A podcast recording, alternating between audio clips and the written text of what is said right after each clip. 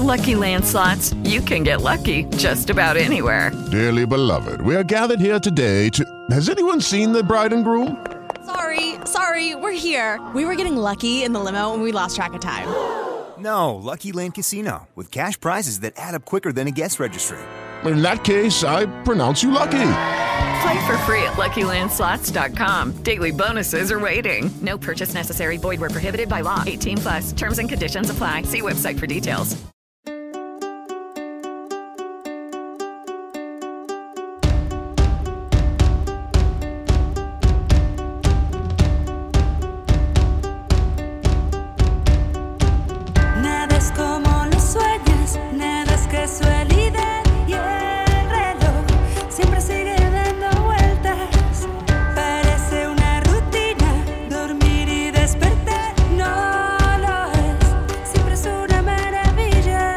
Saludo a todas las personas que nos acompañan en un nuevo podcast de No es hora de callar. Mi nombre es Lucas Salas y hago parte del equipo de trabajo de No es hora de callar, campaña liderada por la periodista Ginette Bedoya Lima. El día de hoy nos encontramos con Raúl Suárez, psicólogo especializado en gestión pública y ciencias políticas, quien actualmente labora con la Secretaría de Integración Social en el Jardín Infantil Bochica Central, o también dicho como Jardín Infantil Mayra Barahona. Es un promotor de la campaña de las nuevas masculinidades Mayra Barahona. Eh, Raúl, bienvenido a este espacio y muchísimas gracias por aceptar nuestra invitación. Lucas, ¿cómo está? ¿Cómo me le va? Es un gusto estar aquí con ustedes para poder eh, referir, narrar qué es lo que estamos haciendo con la Escuela de Formación de Masculinidades Mayra Barahona Rodríguez. Claro que sí. Bueno, partiendo desde ahí, cuénteme, eh, Raúl, ¿qué es la Escuela de Nuevas Masculinidades Mayra Barahona y a razón de qué surge? Sí, Lucas, el 4 de febrero del 2016, es decir, estamos hablando de hace tres años atrás, el, eh, Mayra Barahona Rodríguez era una mamá participante de uno de los jardines infantiles, Jardín Infantil Bochica. Y ese asiago 4 de febrero del 2016, su pareja, en presencia de su hijo, le asesta 35 puñaladas y le quita la vida ipso facto. Nosotros, eso ocurre en presencia de su hijo, Cristian Camilo tenía en esos momentos 3, 4 años y en estos momentos debe tener 7, 8 años.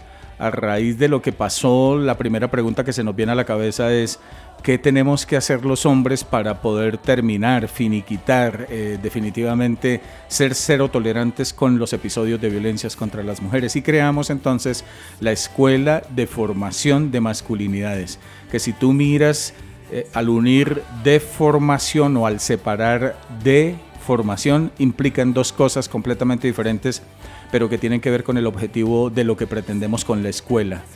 De formación necesitamos formar hombres en tres aspectos que considera la escuela que son básicos y relevantes. Uno, cómo nos volvemos promotores y gestores de masculinidades no violentas cómo nos volvemos promotores, segundo objetivo, de masculinidades comprometidas con los asuntos de crianza. Y un tercer objetivo, cómo nos volvemos promotores y gestores de masculinidades, de masculinidades perdón, comprometidas con los asuntos domésticos. Eh, esos fueron los tres objetivos iniciales, siguen siendo pilares fundamentales de la Escuela de Formación de Masculinidades Mayra Rodríguez Barahona. Bueno, claro que sí. Bueno, como nos comenta Raúl, eh, esta escuela nace a partir del feminicidio de Mayra Barahona en el barrio Galán, en la localidad de Puente Aranda, acá en Bogotá.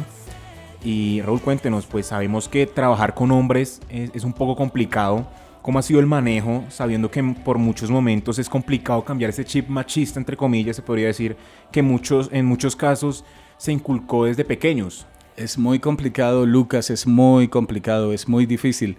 Marcela Lagarde, una de las feministas más reconocidas en Latinoamérica, siempre ha hablado que tenemos 10.000 años de historia de patriarcado, de machismo.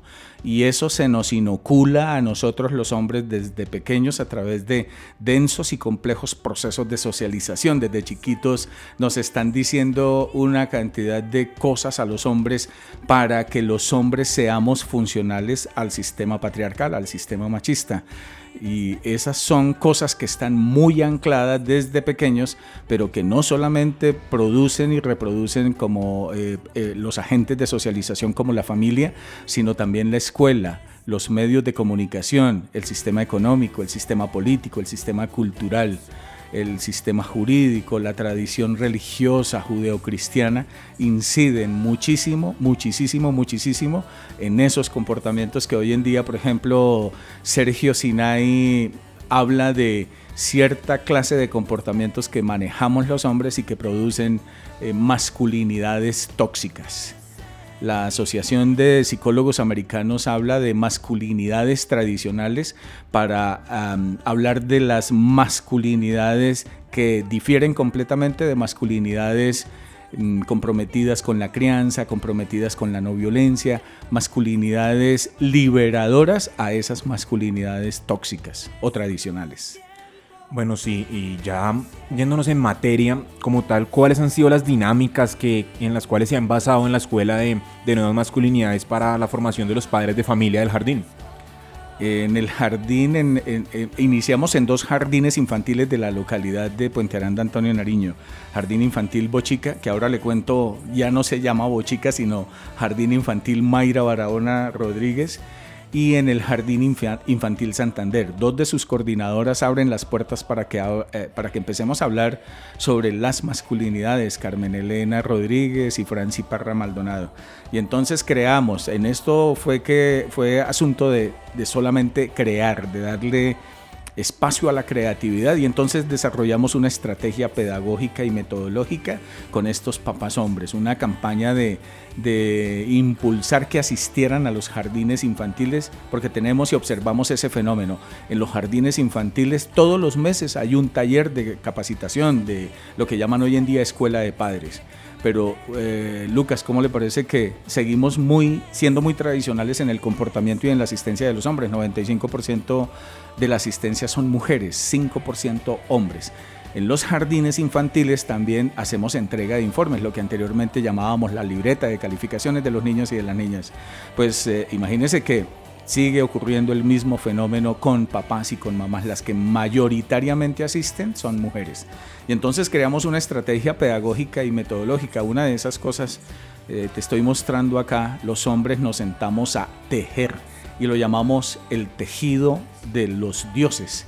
Hombres tejiendo mundos de equidad. Ese es uno de los talleres que, que propiciamos, que nos encontramos con una persona excelente y nos enseñó a los hombres a tejer esto parte de una cultura ancestral centroamericana en donde eh, los indígenas, nuestros antepasados, frente a la cantidad de problemas que tenían y como una forma de comunicarse, de entablar relaciones con el Dios, se sentaban a tejer. Y ellos decían, que eh, como el cuerpo es constitutivo en el 80%, eh, casi 90% de agua, cuando los hombres nos sentamos a tejer, esas aguas se vuelven tranquilas y no turbulentas.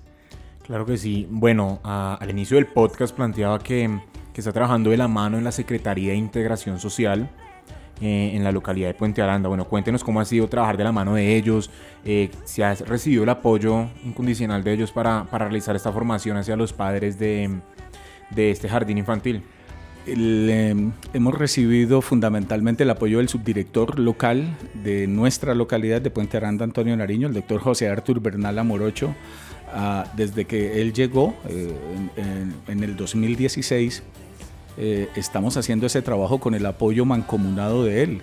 Hoy en día tenemos un logro fundamental y es que a través de toda su gestión de todo su proceso de presionar a la administración, logramos que a través de un acto administrativo el nombre del jardín infantil Bochica pase a ser ahora, de ahora en adelante, Jardín Infantil Mayra Barahona Rodríguez. Es decir, cuando creamos la Escuela de Formación de Masculinidades Mayra Barahona Rodríguez, eh, era todavía una idea, eh, algo muy etéreo, algo muy abstracto. Hoy, con el nombre, del Jardín Infantil.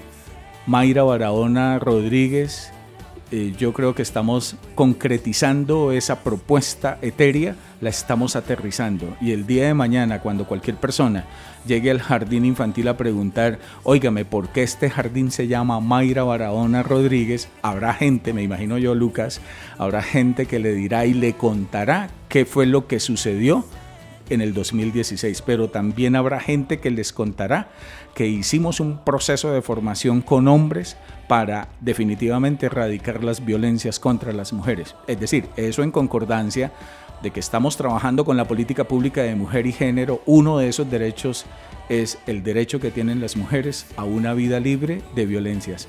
Ha sido un apoyo fundamental por parte del de, subdirector local. Sin el apoyo de él no hubiéramos podido hacer absolutamente nada. Seguir trabajando, pero sin que el trabajo se hubiera posicionado en la agenda de la, de la subdirección como hoy en día en la agenda de la Secretaría de Integración Social. Es un tema, es un tema que, que da para mucho todavía nos hace falta mucho camino por recorrer, no tenemos el apoyo suficiente económico, logístico, pero yo creo que estamos sembrando un granito de arena para que en el corto plazo tengamos una política pública que hable de hombres, que le permita a los hombres eh, enfrentar todas estas cosas desde su emocionalidad con recursos económicos para poder hacer un trabajo de contención de las violencias eh, con los hombres.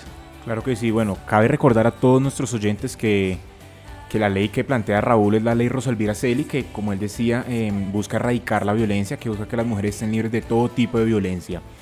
Eh, bueno, Raúl, cuéntenos, eh, como hombre, eh, llegando a una institución como el jardín infantil, ¿cómo vio la aceptación de las madres? También es un tema muy importante de las madres, cómo toman ese, como esa iniciativa de que un hombre llegue a formar a sus esposos varias veces y cómo han visto como esa, esa inclusión de, de, los padres de familia a los, a los temas de crianza, a los temas que por la historia se consideran tareas de mujeres. Es una pregunta bien interesante, Lucas, porque no se le olvide que nuestro sistema patriarcal nos educa tanto a los hombres como a las mujeres en este sistema sexo-género que es patriarcal, machista. Algunos dirían eh, que eh, las mujeres también son machistas, por, eh, por, consiguiente, tanto los unos como los otros somos muy machistas.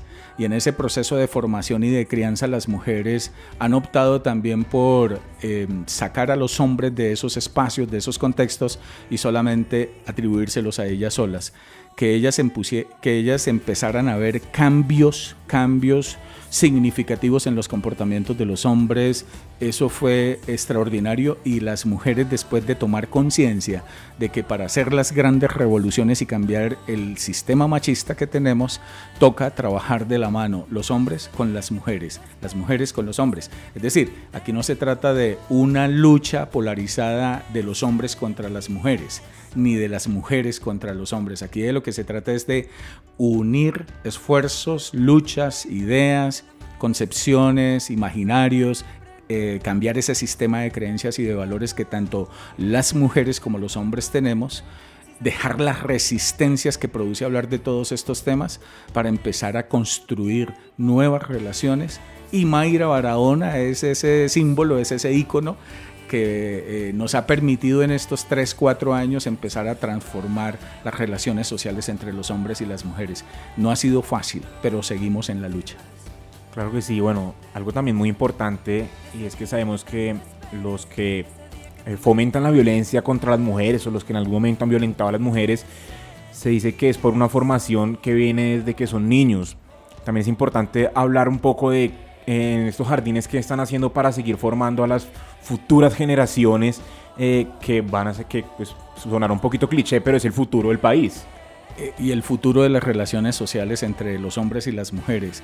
Sí, eh, nosotros trabajamos con toda la comunidad educativa, no solamente con papás y mamás en las escuelas de formación de padres de familia, sino que también trabajamos con las docentes. Y entonces hicimos unas sinergias bien interesantes en la localidad.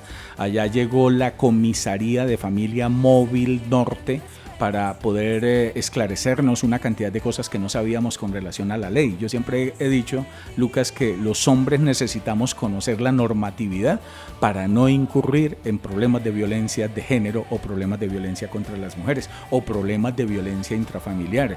Eh, ustedes saben perfectamente que las estadísticas están súper disparadas, súper disparadas en Colombia de esas violencias intrafamiliares, pero sobre todo de la violencia eh, de género eh, la violencia de los hombres contra las mujeres. Trabajamos con los papás y las mamás, trabajamos con las docentes en un proceso. Esto no es una cosa de dictar un taller, es un proceso de formación continuo, sistemático, permanente con las docentes, también preparándonos en todas estas cosas. Y con los niños y las niñas ni se diga. Y tenemos tres, tres cosas eh, que nos indican que ese trabajo tiene que seguir dándose como lo hemos desarrollado. Uno, cómo educamos a los niños en el concepto del respeto por los otros y por las otras, en el concepto del respeto a los derechos del otro y de la otra.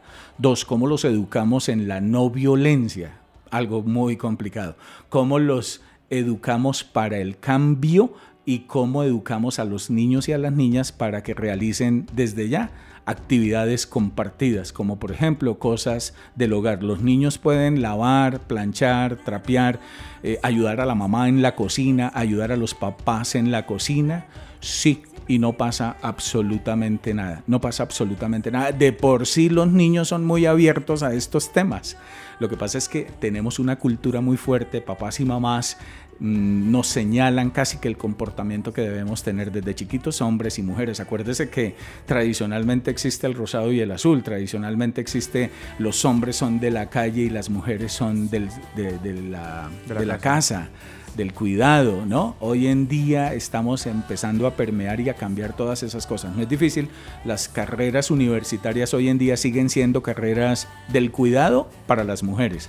Y las ingenierías, las administraciones, la economía, física, química, etcétera, etcétera, siguen siendo para los hombres, ¿no? No es al azar que después de 150 años en Colombia tengamos a Dolly la primera mujer rectora de la Universidad Nacional, pero después de 150 años. Es una mujer súper preparada, es una mujer eh, excelente, pero como modelo, como referente para los niños y para las niñas, está rompiendo los estereotipos de que las niñas no pueden ser eh, ingenieras o estudiar mecatrónica o estudiar sistemas, estas carreras que las llamamos de tecnología dura, ¿no?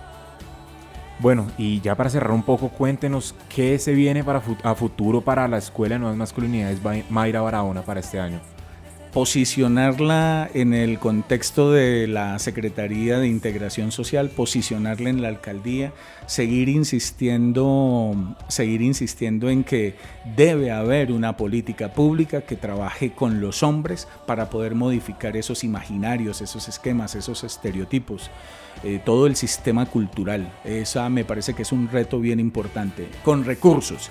En la Secretaría Distrital de la Mujer existe una cápite, existen unas personas trabajando el tema de las masculinidades. La Secretaría Distrital de Cultura, Recreación y Deportes viene trabajando una campaña Bogotá, un espacio libre de machismo. Es decir, nos hemos encontrado como eh, las diferentes eh, secretarías de la alcaldía mayor y nos hemos empezado como a articular para trabajar este tema de eh, cómo deconstruir el machismo y las relaciones discriminatorias entre los hombres y las mujeres. Qué día oí yo que mm, lanzaron entre la Unión Europea, si se me permite hacer el, planteamiento también, la Universidad EAN, EAN y eh, la artista Borrero, lanzan una campaña para desaprender el machismo en Colombia. Me parece que todas las iniciativas son bienvenidas. Nosotros queremos que sigan apoyando nuestra iniciativa. Queremos posicionarla en el sector público y en el sector privado porque cambiar el machismo es una cuestión de todos, no de solamente las mujeres, sino también de nosotros los hombres. Bueno, Raúl, muchísimas gracias por, por aceptar la invitación a, a, este corto espacio del nuevo episodio de este podcast de No es hora de callar. Lucas, un millón de gracias a ti por la invitación, eh, gracias por la oportunidad y lo que sea menester, con mucho gusto. Bueno, Raúl, de nuevo muchísimas gracias en serio por estar con nosotros y además felicitarlos por esa labor que realizan para seguir luchando por nuestras mujeres y esperar que algún día este, estén libres de todo tipo de violencia y a la sociedad recordarles que debemos protegerlas y velar por sus derechos día a día. Y para todos nuestros oyentes, gracias también por estar en este nuevo podcast y siempre recordarles que no es hora de callar.